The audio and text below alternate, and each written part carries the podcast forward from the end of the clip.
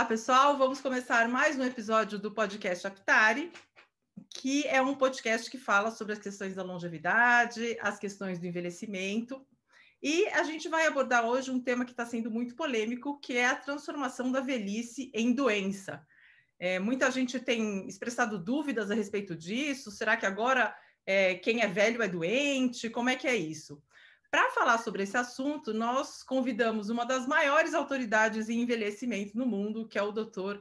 Alexandre Kalash. É sempre uma honra poder entrevistá-lo, porque é sempre muito rico, é, é, sempre muito interessante ouvir as reflexões que ele faz. O doutor Alexandre Kalash, ele é médico gerontólogo e é presidente do Centro Internacional da Longevidade Brasil. Doutor Kalash, muito bem-vindo ao nosso podcast. E muito obrigado, Lilian, pelo convite, que sempre me honra. Você sabe que qualquer convite que vem de você e da Pitari, eu paro tudo que eu tenho que fazer para poder atender o seu pedido.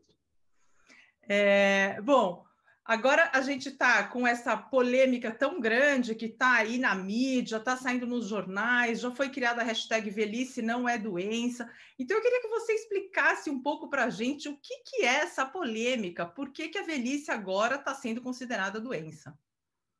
Bom, você já adiantou bem e me ajudou explicando o que é o tal do CID. Né? De repente vem essas siglas, CID, Classificação Internacional de Doenças. Lilian, qualquer procedimento que você faça, qualquer visita médica, qualquer hospitalização, qualquer admissão ao hospital, se você vai no centro de saúde, o médico, em geral, tem que colocar ali na caixinha qual foi a razão principal da sua ida naquele serviço médico, da sua interação com o serviço hospitalar e, naturalmente, se vier a óbito, o que, que vai caracterizar o certificado de óbito. Então, tem muita importância, porque é a única forma da gente juntar estatísticas e poder dizer, por exemplo, depois de cinco anos, está aumentando o câncer de mama, está aumentando o câncer de pulmão, está havendo mais interações por complicações do parto ou acidente. Tudo isso é classificado de uma forma homogeneizada. E o CID, essa tal classificação, começou lá muitas décadas. Nós já estamos na 11ª edição, que vai começar a partir de 1 de janeiro. Só que isso tudo é discutido através de comitês, não é de repente que a Organização Mundial da Saúde elabora uma nova versão assim do nada.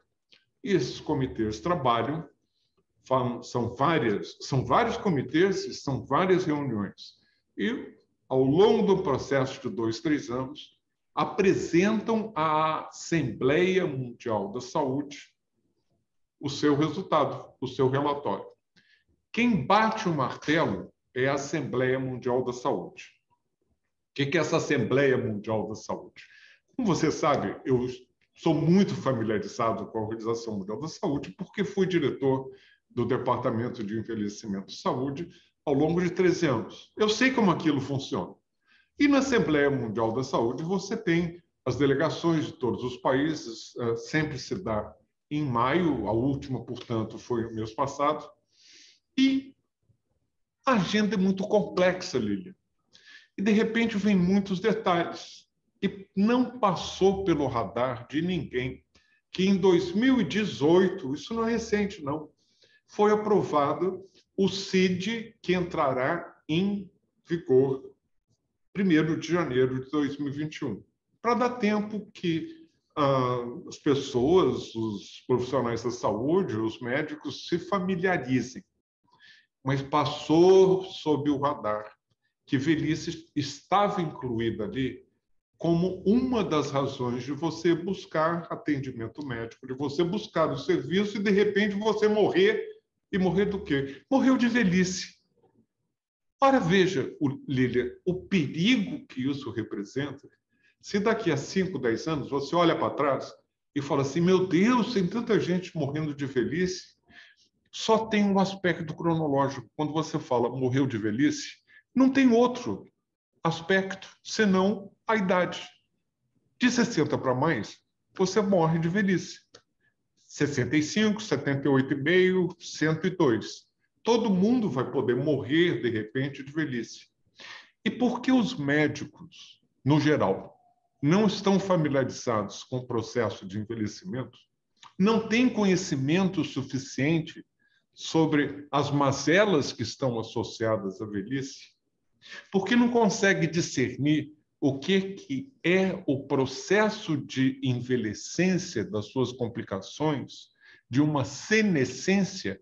Olha só, Liliane, a gente tem falado muito de imunossenescência por causa da Covid.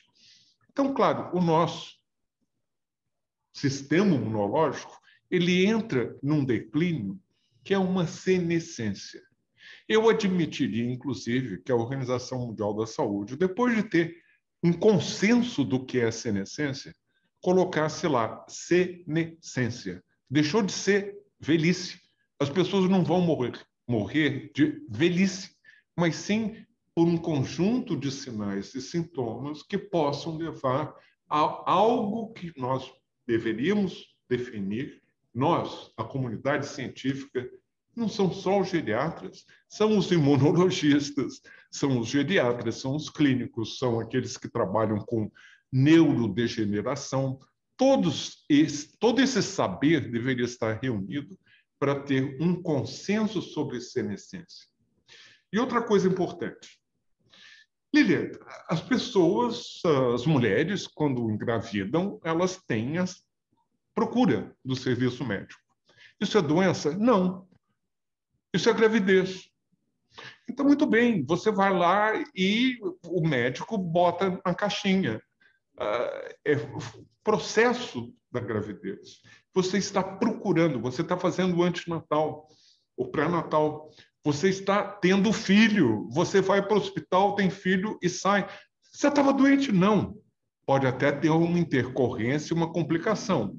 Você pode ter hipertensão alta, você pode ter complicações, é diferente mas o processo em si de estar grávida e de ter um filho não pode ser chamado de doença. Então, tem outra caixinha dentro do tal do CID que coloca condições, condições essas que fazem com que você tenha acesso a serviços e procure o um médico, o centro de saúde, o hospital. Então, fica a caixinha de condições que levam a que você procure esse serviço. A senescência poderia ser um deles, mas vai tirar desse, dessa confusão que pode permitir a interpretação de que velhice não é doença. Olhe bem para mim, nós estamos aqui gravando o podcast, mas eu estou também te vendo aqui no vídeo. Olhe bem para mim, eu sou um velho, eu não vou morrer de velhice, Lília. Eu vou morrer velho, mas de uma condição com nome e sobrenome. É isso que eu quero. Uhum. Excelente. É, essa explicação, é, é, acho que tem que ser o começo de toda essa discussão, né? principalmente para o público com quem a gente está falando. É, essa inclusão da velhice na CID é, teria que implicações práticas, por exemplo, para o público geral? Então, se eu for no médico, o médico pode me diagnosticar com velhice. Se eu for fazer um seguro, é, um seguro de vida, o fato de eu ser velho já me considera doente? Como é que é a implicação prática disso, na vida real mesmo? Você tem implicações, primeiro, que são da ordem legal. Então, você pode ser negado um seguro de saúde porque você é velho. Já está difícil, né? Exato. Na hora que você se aposenta, o empregador já não paga a sua cota, você, quando mais poderá vir a precisar de serviços de saúde, mais difícil fica porque você tem que arcar com aqueles custos. Mas, de repente, fica um fator, um denominador que vai complicar o seu acesso a serviços porque você é velho, você é um fardo. Qual é a mensagem que está sendo passada? Isso vai aumentar o idadismo. O que é idadismo? É o preconceito contra a idade. Ai, meu Deus, outro velho. Você ouve colegas meus falar, mas que manhã mais chata, eu já tive que ver no, nove velhos. Então, quando você começar a classificar, a categorizar, eu já vi nove velhos, porque estão, entre aspas, doentes porque ficaram velhos, você quase que passa a mensagem de que o médico olha para aquela senhora e diz: a senhora está deliberadamente se colocando sob o risco de ter doenças porque a senhora ousou ficar velha. Qual é a implicação prática? Em vez de celebrar o envelhecimento como uma grande conquista, gente, olha, envelhecer é bom, morrer cedo é que não presta. Então vamos celebrar o envelhecimento e vamos tirar essa conotação que eu acho que é pejorativa, que discrimina, que aumenta o idadismo. Idadismo, Lilian, o idadismo está ligado a essa ideia de colocar a velhice como doença. E o que é o idadismo? É o preconceito. É o preconceito, a discriminação de um grupo que se acha valendo mais em relação a outro. A raiz é semelhante, por isso que foi cunhado o termo idadismo, que remete a racismo. Eu valho mais do que você, porque você é negro, porque você é mulato, porque você é amarelo, porque sei lá.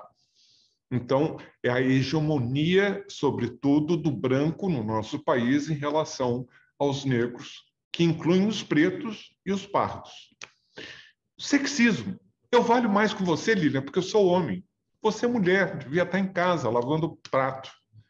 Então, esse sexismo é uma ideologia que faz com que um grupo se ache valendo mais que o outro.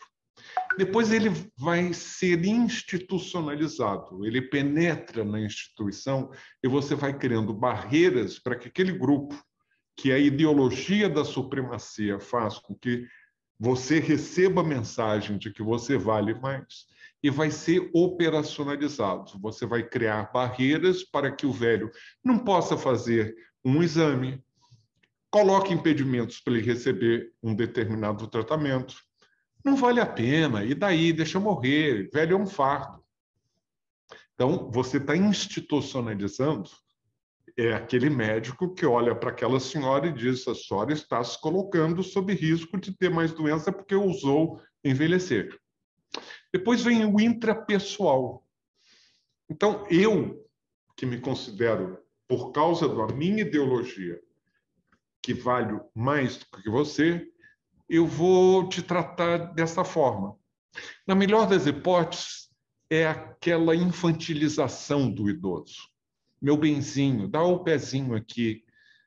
É aquela coisa que diminui, que você vai recebendo a... no dia a dia e que acaba, é o quarto I, né? Eu falei da ideologia, da institucionalização dessa ideologia, eu falei do intrapessoal e agora estou falando da introjeção. Você acaba acreditando porque você é bombardeado todo o tempo por algo que vai te diminuindo a autoconfiança, a autoestima. E você acaba acreditando. Eu valho menos porque eu sou negro, eu valho menos porque eu sou mulher, eu valho menos porque eu sou LGBT, e eu valho menos porque eu sou velho. Então, a confluência desses is todos é muito perversa.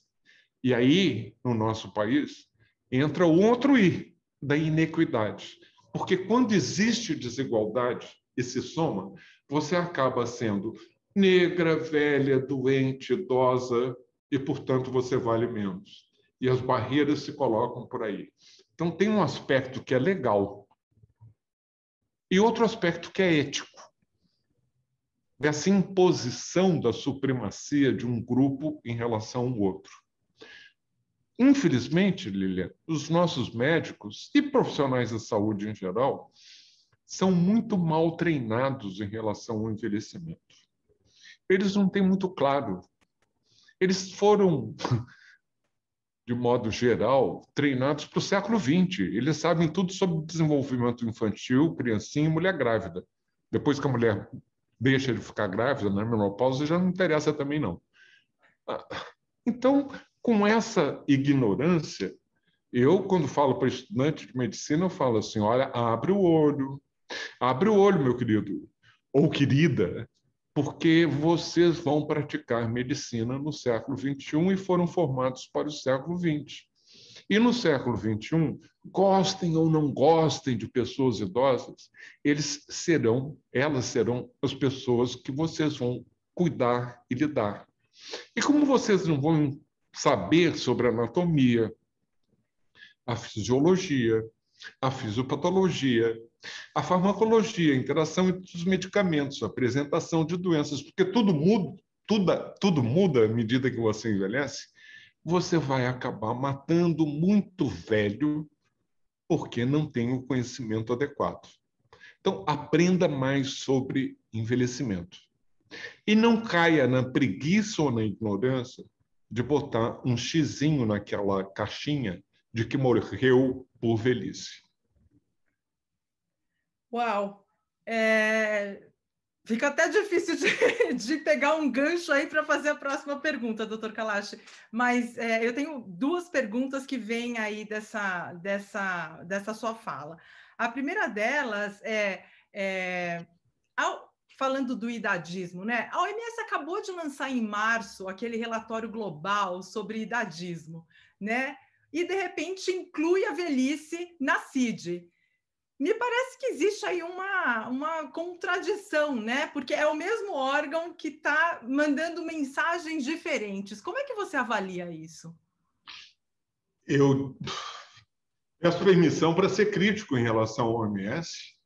Eu tenho profunda devoção e lealdade por uma organização a que eu trabalhei, que eu acho que, no geral, ah, tem um balanço muito positivo. Mas, no caso, eles falharam num aspecto. Eu fui diretor de um departamento, envelhecimento e saúde. Quando havia uma reunião com o diretor-geral, eu sentava na mesa com os outros diretores de saúde mental, de saúde materna, de uh, estatísticas, de saúde pública, de promoção da saúde, eram vários diretores, eu estava ali no meio. E se isso tivesse passado pelo meu radar, de que velhice entrar na categoria de velhice, eu teria gritado: epa, e isso aí não. Mas como não existe mais esse departamento, ele ficou fragmentado, sem um diretor, sem uma voz ativa naquela mesa dos diretores que se sentam com o diretor geral. Isso enfraquece. Foi fragmentado, foi pulverizado. A mão direita não sabe o que a mão esquerda está fazendo. Então, passou debaixo do radar por faltar alguém que pudesse colocar as coisas, coisa com coisa. Então, tem um pedacinho da OMS que está fazendo isso, tem outro que cuida da classificação de enfermidades, tem outro que está lançando a década do envelhecimento ativo, tem outro que lança esse relatório sobre o idadismo e no final as coisas acabam meio que confusas, né? Com essa fragmentação, existe essa possibilidade de que um, uma divisão, uma unidade esteja fazendo a outra, a outra não sabe muito bem. É, é, difícil, eles trabalham. Eu sei, eu trabalhava lá intensamente, é muita demanda. Então, o que acontece? O relatório sobre idadismo cometeu outro erro. E eu me sinto muito à vontade para falar isso, porque eu fiz parte do grupo que fez a revisão do relatório e fui voto vencido. Porque nesse relatório coloca-se idadismo dando equivalência ao preconceito idadismo ao jovem e ao idoso. Existe sim preconceito contra o jovem. A gente sabe disso. No material que eles elaboraram, há um vídeo que começa com uma jovem que tem 32 anos, mas que parece menos. Bom para ela, né? Né? Não é o que todo mundo quer no mundo, né? né? O maior elogio no Brasil que pode se fazer, você pergunta assim, qual é a sua idade? Aí já diz 37, 58, 73. E o outro, às vezes até de uma forma falsa, diz assim, não parece. Ah, fiquei todo satisfeito, não parece. O que que tem eu parecer? O velho está em você. Eu faço questão hoje de dizer, eu não quero ser apresentado como ex-diretor de nada, eu que fiz minha carreira acadêmica na Inglaterra. Eu quero aparecer como velho. Eu quero ser a voz do idoso. O idoso no Brasil é sempre o outro. A gente tem que incorporar isso para dentro. E aquela jovem de 32 anos, que não parece, tem 32, e que não foi, que não conseguiu o posto de trabalho, porque, diz ela, ela atribui ao fato de parecer mais jovem do que é, ela tem uma solução que virá em breve. Ela vai envelhecer, daqui a pouco ela vai aparecer a idade que tem, vai conseguir o emprego que ela quer. Mas eu estou para ver, Lili, alguém jovem a quem tenha sido negado um serviço de saúde, uma intervenção, uma admissão no hospital, porque é muito jovem.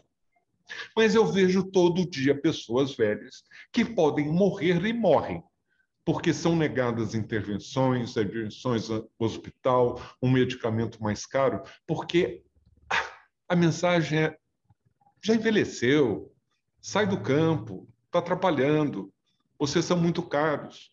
Então, o idadismo manifestado contra os idosos é muito mais pernicioso e muito mais grave.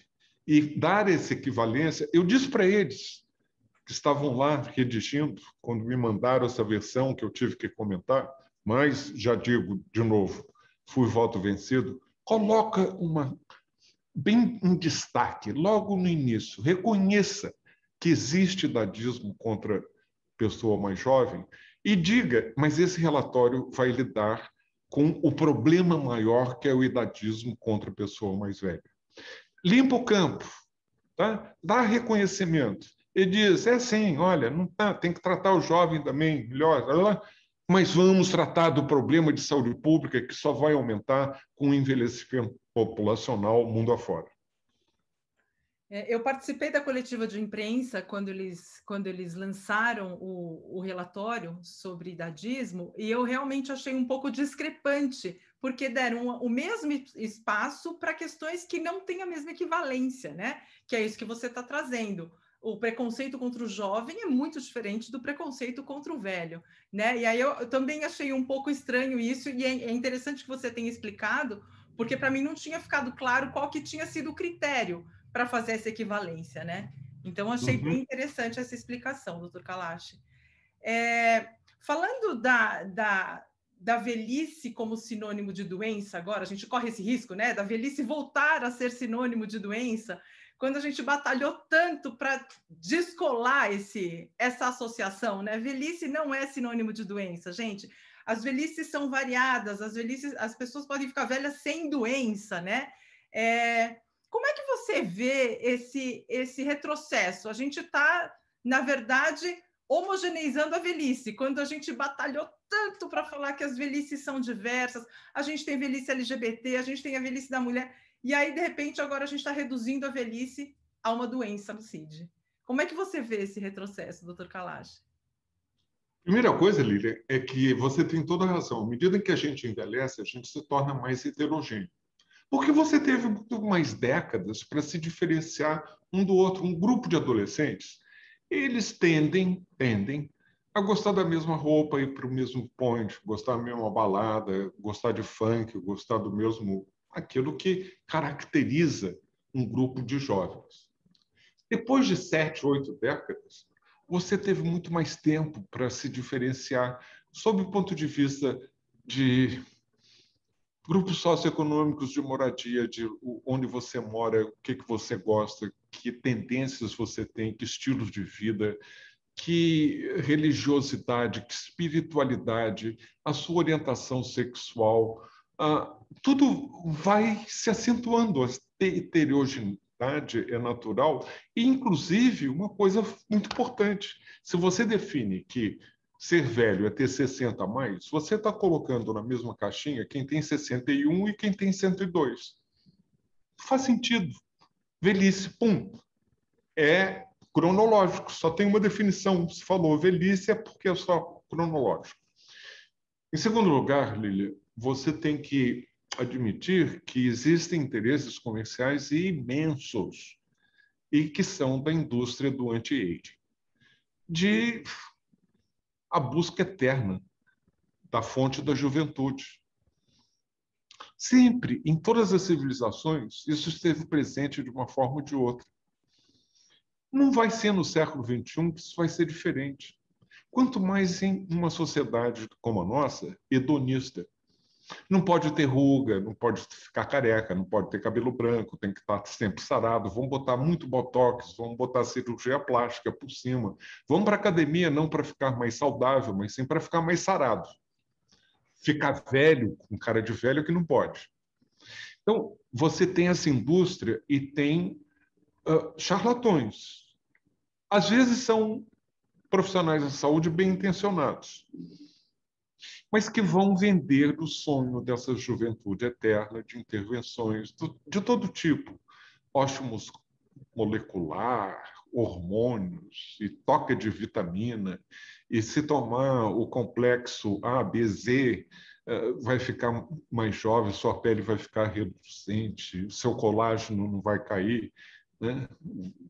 nada pode cair, desculpe, o peito, não pode cair a pele, não pode cair a ruga, tem que ficar tudo com aquela carinha de né? jovem para sempre. Isso não existe. Mas o apelo nessa nossa sociedade hedonista, em que belo é sinônimo de ser jovem, é muito forte. Quando as pessoas acabam se descuidando de que o que você precisa no processo de envelhecimento é, até onde possível, adotar estilos de vida mais saudáveis, mas eles precisam ser mais simples, acessíveis e baratos. Eles precisam estar ao alcance. Come brócolis. Mas, doutor, se eu comer brócolis na primeira semana do mês, eu não vou ter dinheiro para comprar farinha e açúcar na última semana.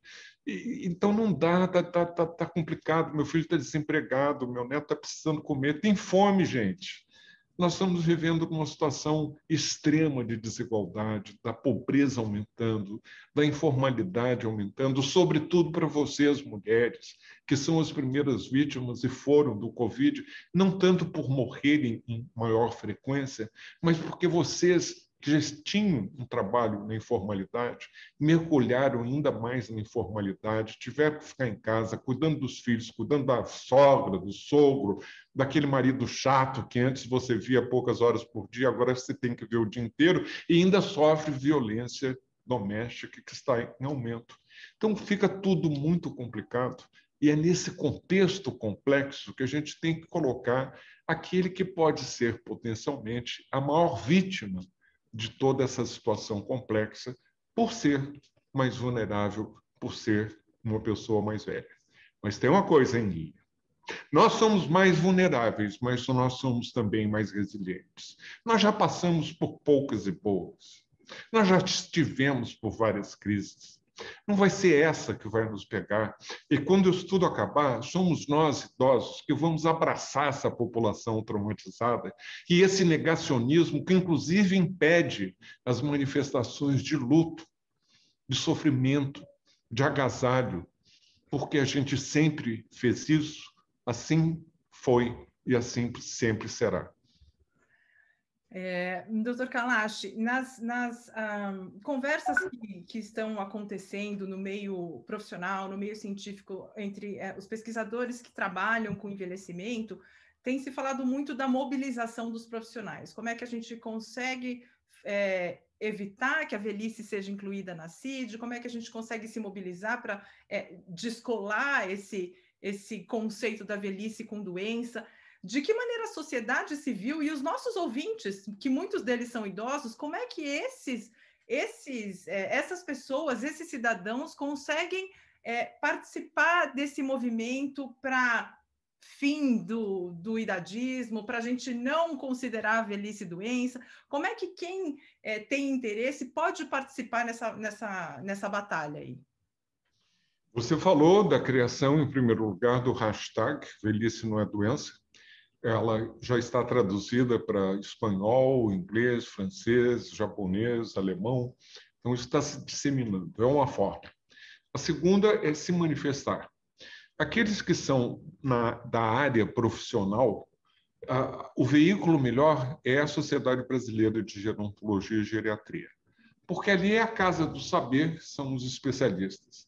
E eles estão fazendo, inclusive, um inquérito com todos os seus membros para saber o que, que você acha de velhice passar a ser considerado uma doença. Mas não basta, porque esses já estão convencidos, e eu já posso até adiantar ou adivinhar que a gente vai ter 100% dos geriatras e dos gerontólogos dizendo não, velhice não é doença.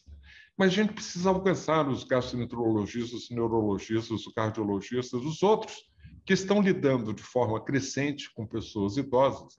Então, você aí que está me ouvindo, que tem um gastroenterologista, um cardiologista, ou, muito importante, um médico de família, fala lá para ele: olha, doença não é velhice, viu?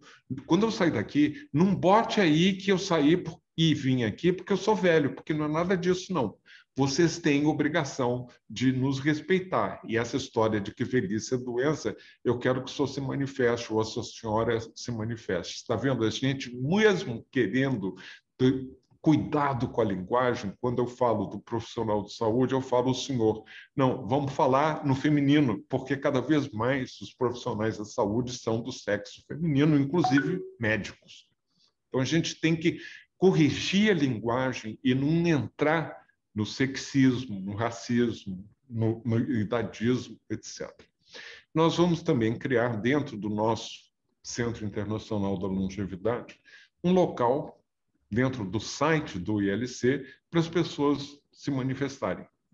Então, o ILC Brasil vai coletar eh, essas informações para que as pessoas possam ter um veículo onde se manifestar. Um plano internacional, nós já temos a SBGG, você assistiu as duas lives do que rola em gerontologia, em que eu estive debatendo junto com o presidente da SBGG, o Carlos Uerrara, e na primeira live eu sugeri, vamos convidar o presidente eleito da Associação Internacional de Gerontologia e Geriatria, que é um amigo nosso, que é de Buenos Aires, companheiro de muitas décadas, e ele veio para a segunda live. Então, eu lancei ali o desafio para ele. Sim, meu querido, você tem agora, como presidente eleito da IEGG, duas incumbências. Segundo, a primeira é alcançar o presidente atual, que vai sair para você entrar. Já era para ter saído, inclusive, mas por causa da pandemia houve um atraso. Então, vá lá, escreva lá, entre em contato com o Jack que é da Universidade de Colômbia, né, muito eminente, meio inalcançável, mas ele já deu o seu parecer, ele acha que é um retrocesso. Oba! Então, todas as sociedades nacionais, da Bolívia, da Suécia, da Coreia, vão também entrar nesse mesmo processo de dar o sinal de alerta e fazer pressão. É um lobbying junto ao OMS. Tá? Segunda coisa que uh, nós vamos fazer, e estou pedindo, que as, as sociedades nacionais façam o que a SBG já fez, que é uh, fazer um inquérito entre os seus membros para que isso ganhe volume. Já alcançamos também a Academia Nacional de Medicina. O, o presidente, o professor Rubens Belfort, se manifestou claramente, mas eu pedi a ele, Rubens, é preciso que, através da Academia Nacional de Medicina, que congrega não só geriatras, ali não, Acho que, aliás, não deve ter nenhum geriatra, mas tem gastroenterologista, saúde pública, neurologo, blá, blá, ele próprio oftalmologista. E falei assim, então, manifeste e entre em contato com a Academia Nacional de Medicina dos Estados Unidos, da francesa, da, Singapura, para que isso forme uma aliança das academias. A Associação Médica Internacional, Global, que é global, né? The World Medical Association. Vocês também têm a obrigação de se manifestar. A Federação Internacional de Associações de Estudantes de Medicina, esses caras quem são, Lilian? Eles são eleitos por seus pares, são estudantes que são líderes. Eles têm que colocar e se manifestar, porque são eles que vão trabalhar ao longo do século XX, que é o século do envelhecimento. Eu, quando falo com eles, Lilian, eu olho para eles bem no olho, falo assim, olha aí, ó, Estão me vendo? Sou velho, né? Pois é, eu estou há 50 anos formado em medicina. E eu tenho quase certeza que se você sobreviver, e sobreviver é bom, morrer cedo é que não presta. Eu espero que vocês estejam vivos daqui a 50 anos e trabalhando, como eu estou. Então, vocês vão chegar, se se formarem em 2025 a 2075, quando o mundo vai ser muito mais envelhecido, e vocês vão ficar aí o quê? Reclamando que estão vendo muito velho? Cai na real. Aprenda sobre envelhecimento e goste de tratar, de tratar.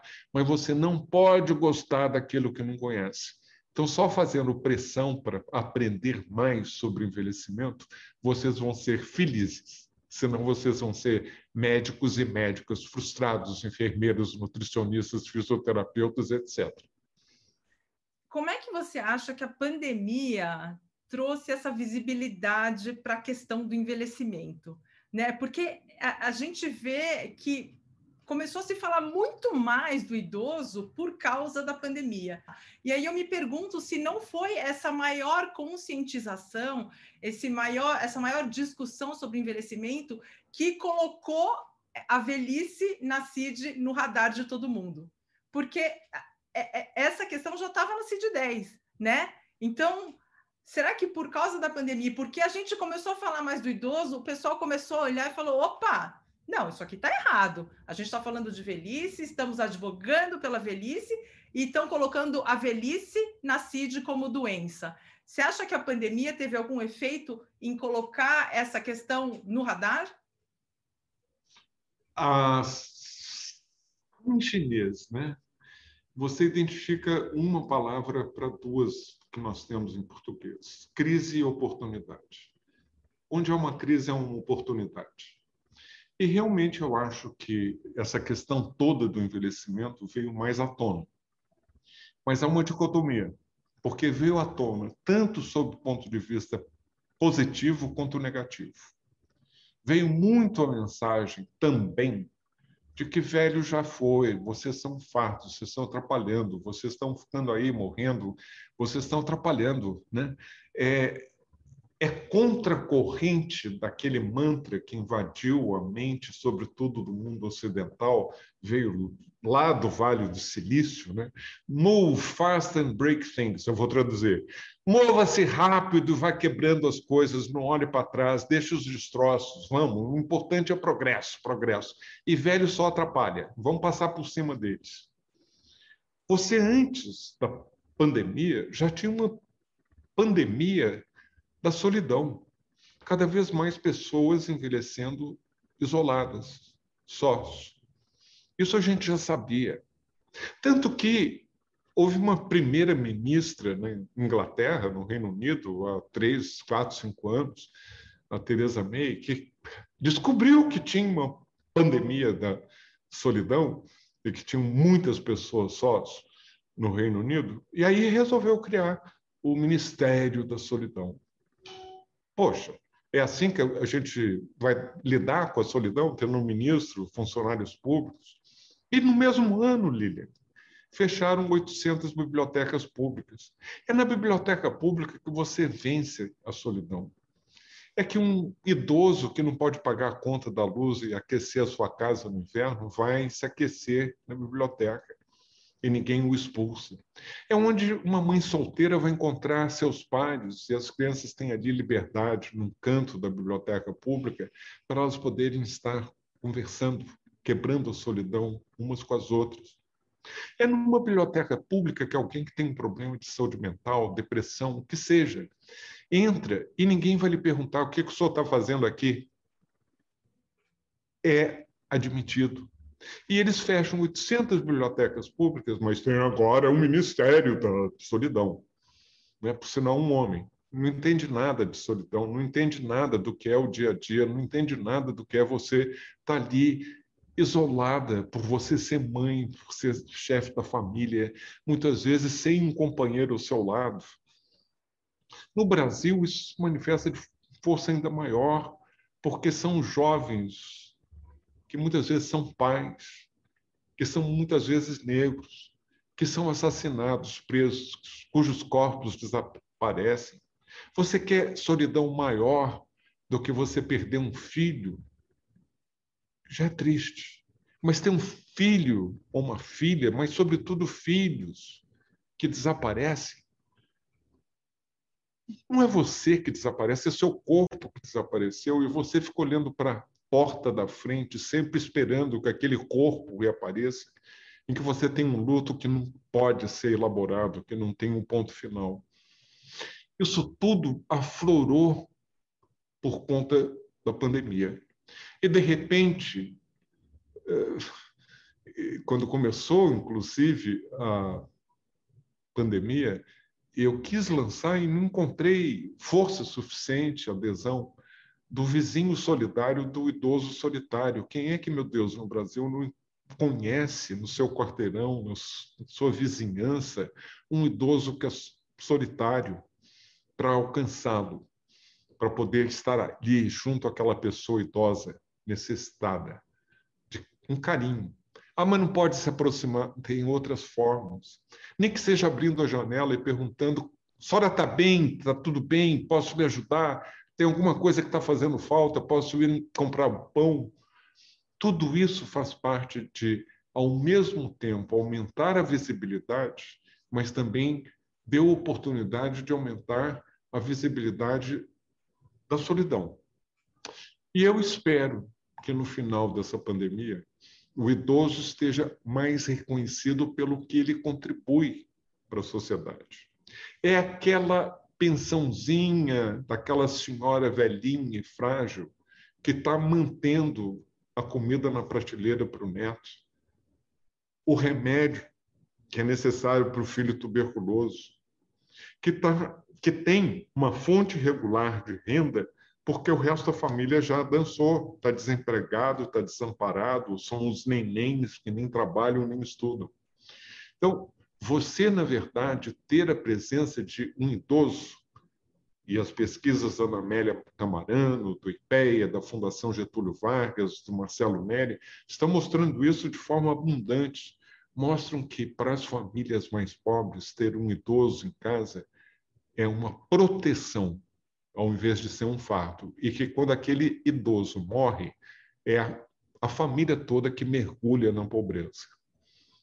Pobreza séria. 56% das famílias brasileiras hoje têm insegurança alimentar. 20 milhões, a população de toda a grande São Paulo passa fome, o que significa que você não almoçou e não vai jantar. Essa é a dimensão da desigualdade, no país que mais produz alimento no mundo, mas que está alimentando os porcos da China e não tem capacidade de alimentar as pessoas, os brasileiros que estão precisados, necessitados. Então, toda crise tem oportunidade. Mostrar essa face feia da desigualdade, mostrar a importância que tem os idosos na nossa população, tem sido uma oportunidade que eu espero que as pessoas reflitam e percebo. Doutor Kalash, é, você teve uma, tem uma vida dedicada ao envelhecimento, né? São décadas dedicadas a essa temática. Você está envelhecendo do jeito que você imaginou que ia ser?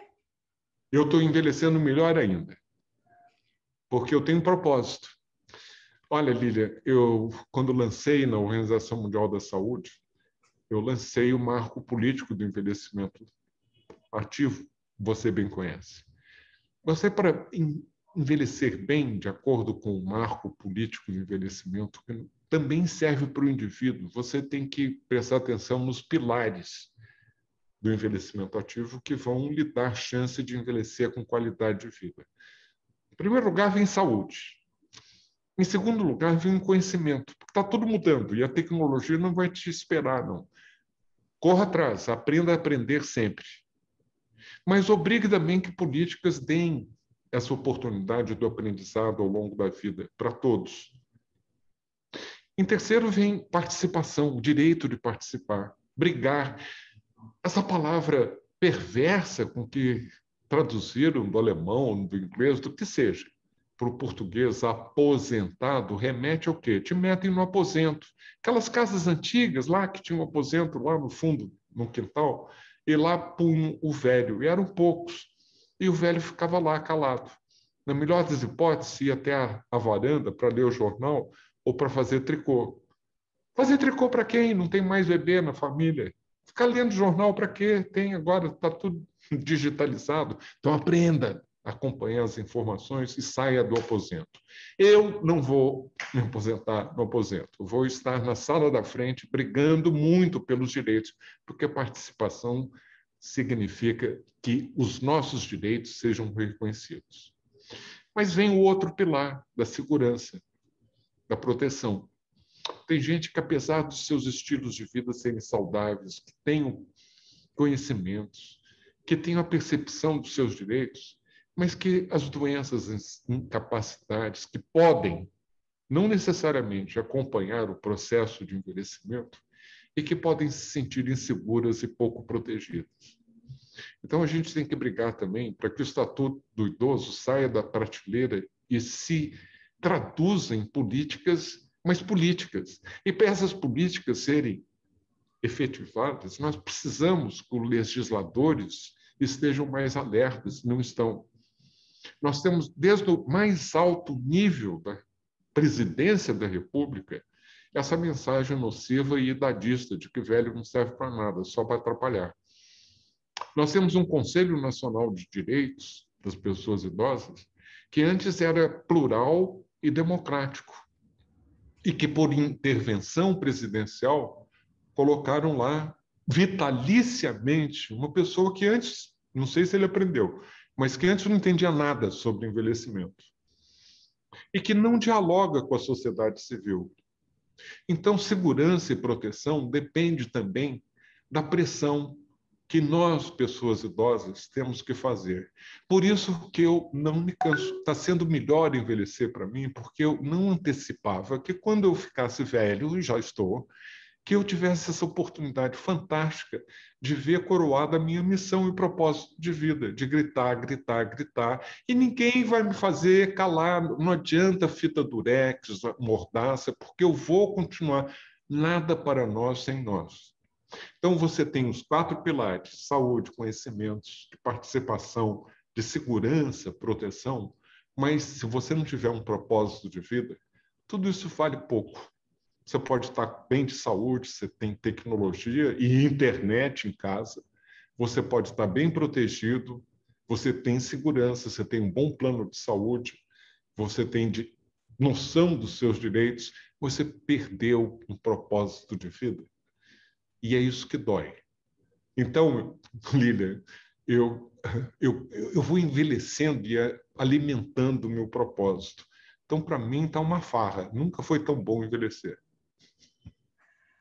Ai, doutor Kalash, que privilégio ouvi-lo. De verdade, assim, acho que é, foi um, um, dos melhores presentes, assim, que, que eu recebi nos últimos tempos, essa entrevista. Que coisa boa e que, que mensagem cheia de esperança, sabe? Porque a gente está vivendo tempos tão sombrios aqui no Brasil, de tanta desigualdade, de tanto sofrimento, é, a sensação de estar à deriva. E, e aí ouvir uma voz tão lúcida enche a gente de esperança e dá uma força aí para olhar para frente e ter coragem de seguir. Doutor Kalash, muitíssimo obrigado pela sua participação. Obrigado você pela generosidade, pelo tempo, por seus elogios. E aí, no final disso tudo, você está me vendo. Quem tá, está nos ouvindo é apenas a minha voz. Mas me olha bem, Lilian, e veja só se eu vou morrer de velhice. Não. Eu vou morrer velho, mas não vai ser de velhice. De velhice, certamente não, doutor Kalash. Pessoal, a gente fica aqui é, com esse papo delicioso com o doutor Alexandre Kalash, uma das maiores autoridades em envelhecimento no mundo. É, eu, eu recomendo fortemente que vocês é, se informem sobre o envelhecimento ativo, que reflitam muito sobre as coisas que o Dr. Kalash é, contou aqui para a gente, porque, olha, eu estou aqui olhando para o Dr. Kalash, eu conheço o Dr. Kalash há 10 anos e é assim, não tem nenhum sinal de que ele vai se recolher para aposento. Então, algum segredo aí tem. então é isso, gente. Eu fico por aqui, agradeço muito a companhia de vocês. E fiquem de olho que na semana que vem tem mais. Obrigada, gente.